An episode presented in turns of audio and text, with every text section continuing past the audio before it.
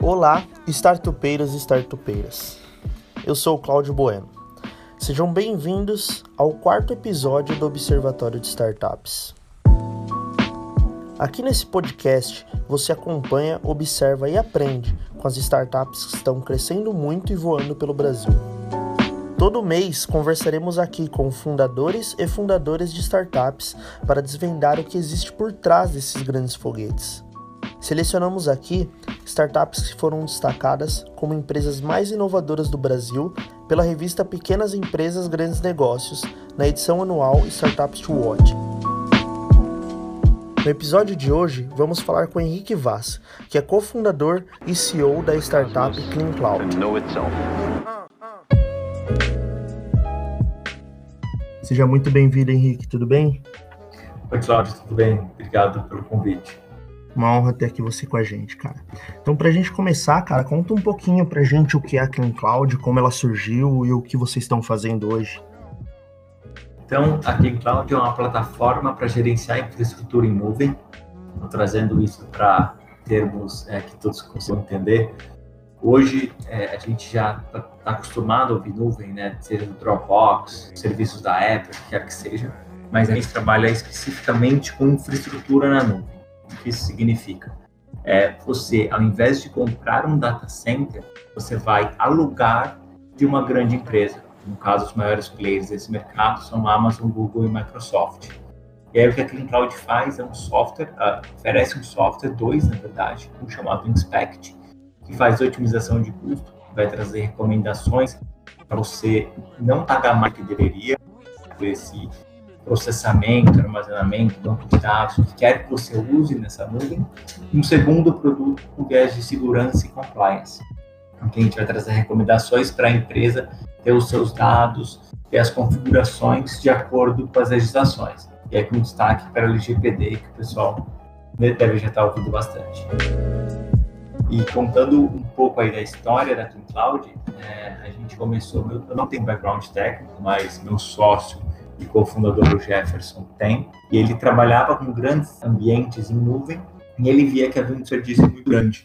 E quando ele começou a aprofundar os seus conhecimentos em AWS, ele conseguiu uma otimização de quase 40% em uma nuvem que gastava 100 dólares por mês. E aí eu fui estudar o mercado e conhecer um pouco mais e vi vários dados interessantes de que isso é uma realidade. Há um desperdício médio na nuvem de 35%, você tem uma falta de profissionais qualificados muito grande, você tem uma quantidade de serviços oferecidos na nuvem muito grande, então tem essa demanda por automação. E é isso que a gente ajuda atacando exatamente as duas dores desse mercado, são otimização de custo e segurança. Justo. Então, sempre que você fala de desperdício na sua fala, você está falando de empresas que estão gastando mais do que precisam com nuvem, certo? Exatamente. É, a nuvem tem um modelo que é muito disruptivo chamado Pay as you go, que significa que você paga conforme você usa. Mas isso não quer dizer que você vai pagar só pelos, pelo tanto do CPU que está rodando naquele momento do servidor. Se você alocou um servidor grande, mas está usando 10% desse servidor, você vai pagar pelo 100%.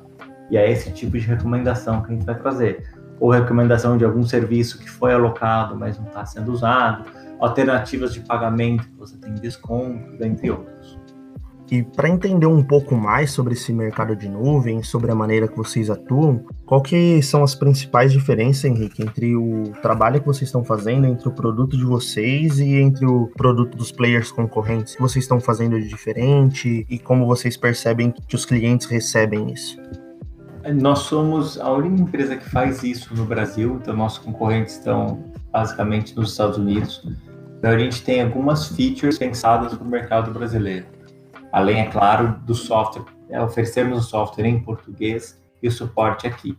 Então, pensando no Inspect, no produto de otimização de custos, a gente tem, por exemplo, é, você a possibilidade de você imputar uma taxa de câmbio e uma taxa de impostos para saber exatamente seu gasto em real e fazer a distribuição dessas despesas para todo o departamento, centro de custo, filiais, o que quer que seja.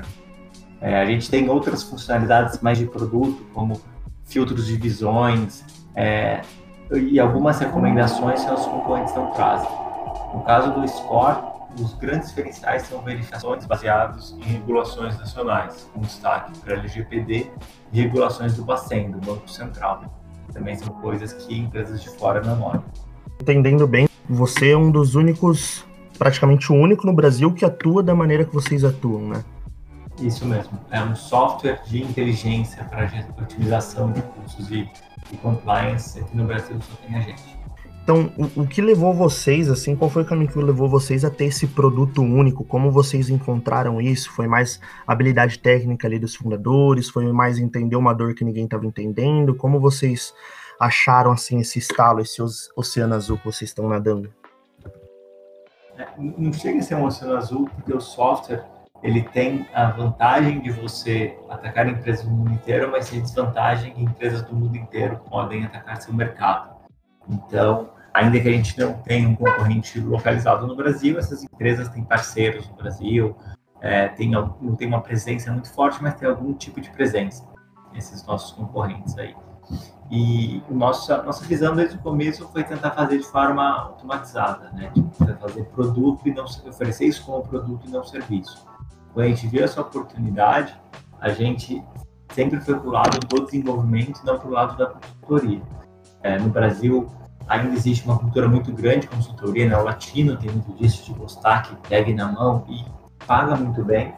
Mas a gente optou por esse caminho mais startup, produto, software, pensando na escalabilidade disso, de poder aproveitar os benefícios da nuvem. Né? A gente tem um software está rodando no mundo inteiro, com clientes do mundo inteiro podendo usar, a gente podendo fazer marketing no mundo inteiro e por aí vai. Então, hoje em dia, o, inclusive, o produto de vocês já é um produto global e vocês já atuam globalmente também? É, a gente, a, a gente tem escritórios apenas no Brasil, apenas em São Paulo, mas sim, nós temos clientes fora também. Né? Temos clientes nos Estados Unidos, Índia, no Chile, então já, já estamos em outros países. É, esse é um desafio, às vezes, para muitas startups de globalização e vocês meio que já nasceram com um produto global, né? Isso, é. Já é uma dor global, né? Então a gente sempre teve essa cabeça. O software sempre foi desenvolvido em inglês, o site a gente sempre teve em inglês, exatamente pensando nessa oportunidade.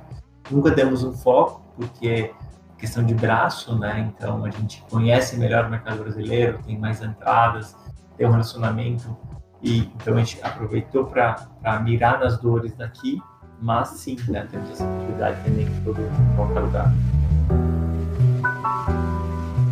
Eu pesquisei um pouco sobre vocês aqui e vi que já no primeiro ano de vocês, você me corrige se eu estiver errado, vocês já tracionaram bem, já conseguiram grandes clientes, né? E comparando com outras startups aí do, do ecossistema, a gente vê que no início, principalmente, elas patinam muito, tem muita pivotagem, troca de produto para entender o fit perfeito, né? Por que você acha que vocês chegaram nisso tão rápido? O que vocês fizeram de diferente?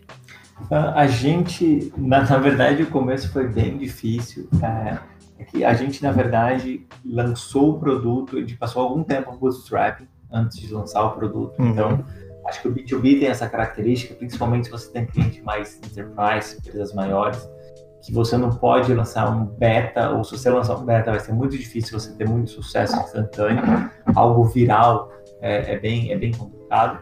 Mas então nossa estratégia foi, a gente foi bootstrap no começo, a gente não buscou investimento, então cada um dos sócios trabalhando é, na hora livre, fim de semana, o que que fosse, para preservar o, o, o, o, cap table, né, o percentual que a gente possuía na empresa. E aí, quando a gente lançou o produto, foi em 2017, a gente já conseguiu alguns grandes clientes logo no primeiro ano, apesar de, claro, com muito desconto e muito difícil, com muito aprendizado, é, a gente, a gente nesse sentido, sim, conseguimos ter bom, bons logos já no começo, acho que um, um, fator disso também foi parte da inovação, né? Era uma época que essas, os nossos concorrentes também não eram tão maduros e eles não olhavam o mercado brasileiro. É, o, o, mercado brasileiro, quando você pensa em empresa americana, é o resto do mundo. Você normalmente vai Estados Unidos, Europa, China, barra Ásia e depois resto do mundo.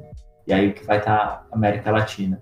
Então eles não tinham praticamente nenhuma presença no Brasil e a gente conseguiu nos aproveitar dessa oportunidade. Então, para entender melhor, o que você acha foram assim, os maiores problemas que vocês enfrentaram no início? E como vocês contornaram esses problemas também? Acho que principal problema foi, em alguns momentos, nós pecamos pela falta de validação. É, inclusive, quando a gente lançou o Score, o nosso produto de compliance, a gente tentou fazer isso de uma forma muito mais assertiva. É uma parte porque éramos mais novos, menos experiência, tínhamos, não tínhamos um relacionamento tão bom com grandes empresas. Então, se eu pudesse voltar, eu com certeza teria feito mais validação na primeira versão do produto. Que aí a gente, logo em seguida, já lançou uma segunda versão com diversas melhorias, mas é, se gente tivesse tido validação, a gente teria ganhado meses aí no começo da história da ClickCloud. Mas muita gente está vindo aqui trocar uma ideia com a gente, fala disso, fala da importância da validação, importância de entender a fundo ali a dor do cliente logo no início para construir um produto matador, né? Para sair do achismo, sair da, das ideias, né? É, é, isso é super importante.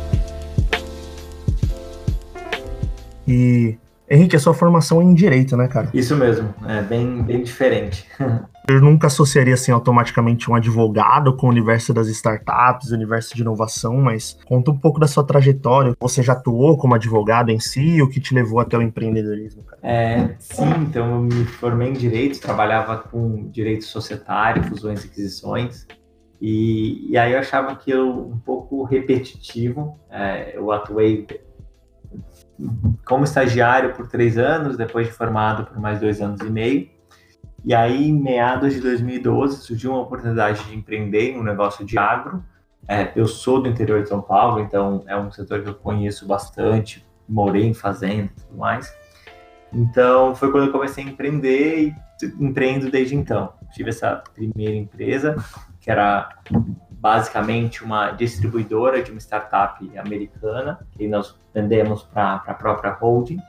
E nesse meio tempo, entrei também em outros negócios, fiquei um tempo com uma consultoria de, de fusões e aquisições, né, que é exatamente a minha formação.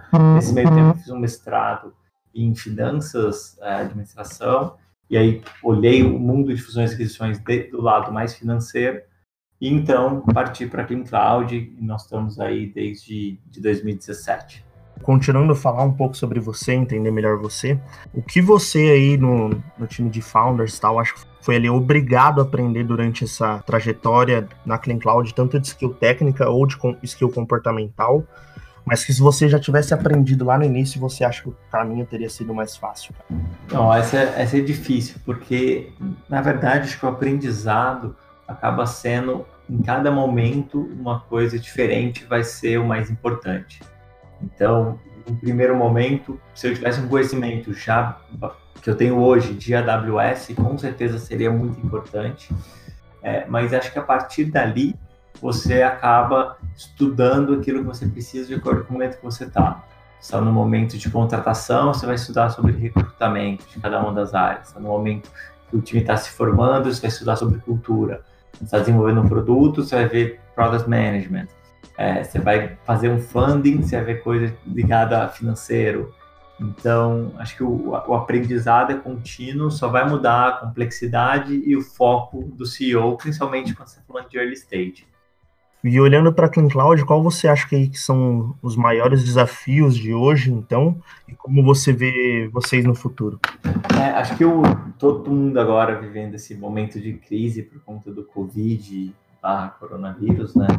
acho que o grande desafio que todas, todas as startups estão de olho é o caixa, né? É, o que mais tem escrito é caixa é rei, então se atentar ao caixa, não correr o risco de faltar dinheiro. Então eu diria que no, nas últimas semanas meu trabalho aí falando um pouco dos vários chapéus que eu acabo vestindo foi de, de CFO da empresa. Então ver como está o caixa, a gente por sorte, é, fizemos uma rodada seed no ano passado, então a gente está bem posicionado para a crise é, temos um produto que, que funciona bem no momento de crise, que é um produto que gera otimização de custos, que é algo que toda, toda empresa grande ou pequena está buscando nesse momento. Mas eu diria então que o desafio imediato é vendas durante esse momento turbulento. Então, a gente conseguir ter uma proposta de valor matadora que o cliente a gente seja tão essencial que mesmo no momento de contenção de gastos ele faça esse investimento para usar a Clean Cloud, porque ele vai ser maior do que ele colocar na empresa. A Clean Cloud, você falou, foi criada em 2016 ou 2017? Isso, a gente começou é, Bootstrap em 2016 e em 2017 que a gente lançou o produto. Entendi. Hoje vocês estão com quantos funcionários, Henrique? Hoje estamos com 11 pessoas. Cara, como foi observar assim, o crescimento da startup pelo lado de dentro, chegada de mais pessoas e tudo mais? E como que é, mesmo assim, com o time crescendo, os desafios de manter a cultura de inovação, cultura de startup? É, ah, acho que é bem gratificante, é bem legal quando alguém se junta ao time que, querendo ou não, se a pessoa, nesse nosso estágio, ela está acreditando muito no que a gente está fazendo, no sonho, onde a gente quer chegar. É, então é sempre super gratificante saber alguém confiou na gente nesse sentido e também uma grande responsabilidade. É uma pessoa, às vezes um pai de família, uma mãe de família, que precisa desse salário e que fez uma escolha de estar aqui, tendo deixado de lugar ou deixado de tantas oportunidades. E a gente tenta levar isso muito a sério. É, a questão de cultura é algo bem relevante para a gente nesse momento. Então, eu sempre comento com o time que as primeiras 10 pessoas são aquelas que formam a fundação da empresa, elas que vão pegar os valores e passar para frente, porque quando a gente tiver 20, 30, 40 pessoas, não vai ter um contato tão direto com o founder e, e aí aquela, aquelas pessoas que já estão na empresa que vão muitas vezes ditar o rumo da cultura. Então é algo que a gente leva super a sério e tenta manter todo mundo engajado e tem uma visão muito clara do que a gente é, onde a gente quer chegar, com a nossa visão, valores, virtudes e tudo tudo para ter uma para formar uma cultura forte desde o início. Confesso que até né, um ano e meio atrás isso não era uma preocupação. A gente era um time basicamente de founders e early employees que também tem participação, é tudo a mesma coisa. Mas nesse momento a gente começou a contratar mais gente, aí é, é algo que já se torna a principal prioridade. Então, Henrique, já para a gente caminhar aqui para o final, queria fazer duas perguntas em uma. A primeira é: que tipo de conselho você dá para quem está começando aí, para quem está começando a criar MVP de alguma ideia, querendo colocar a cara na rua? E dois, como vocês foram destacados aí pelo Startups to Watch, né? Parabéns pela, pela premiação, pelo destaque no ranking. Queria que você recomendasse alguma startup também para a gente ficar de olho. Ah, legal. Então, com relação à primeira pergunta, eu acho que primeira coisa que, o startup tem que olhar é validação. Então, essa questão do achismo não funciona. A gente pode ter verdades absolutas, mas ao mesmo tempo você também tem que confiar no seu gut feeling, no seu instinto. Então, é saber o que perguntar e se você enxergar aquela dor do mercado, pode sim ser uma coisa que só você está vendo naquele momento mas tem que tomar muito cuidado para não ser arrogante de, ah, eu sou melhor que todo mundo, ninguém sabe isso.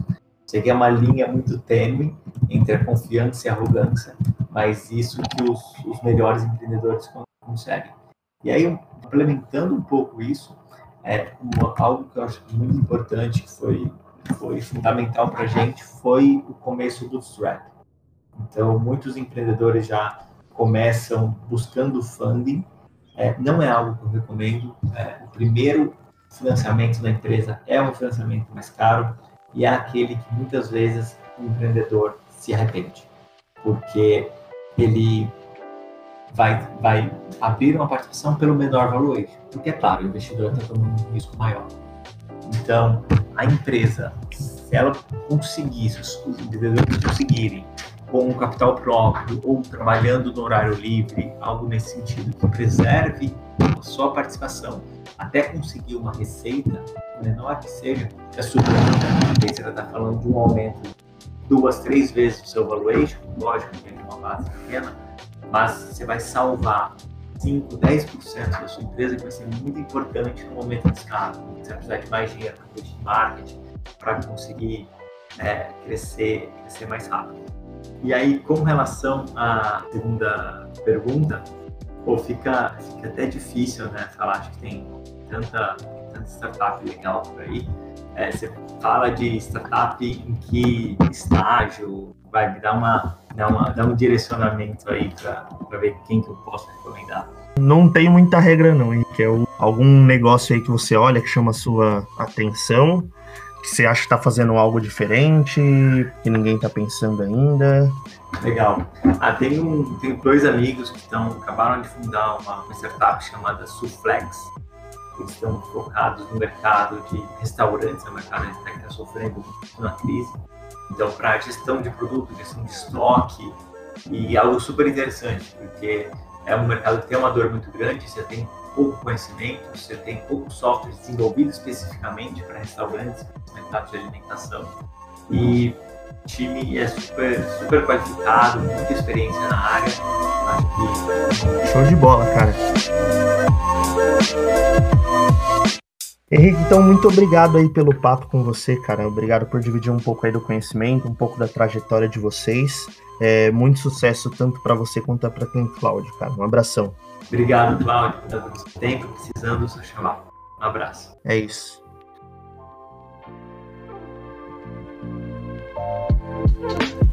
Então, se você curtiu e quer continuar nos acompanhando, nos assine aí no seu reprodutor de podcasts preferido e acompanhe nossas novidades pelo Instagram no arroba observatório underline de underline startups.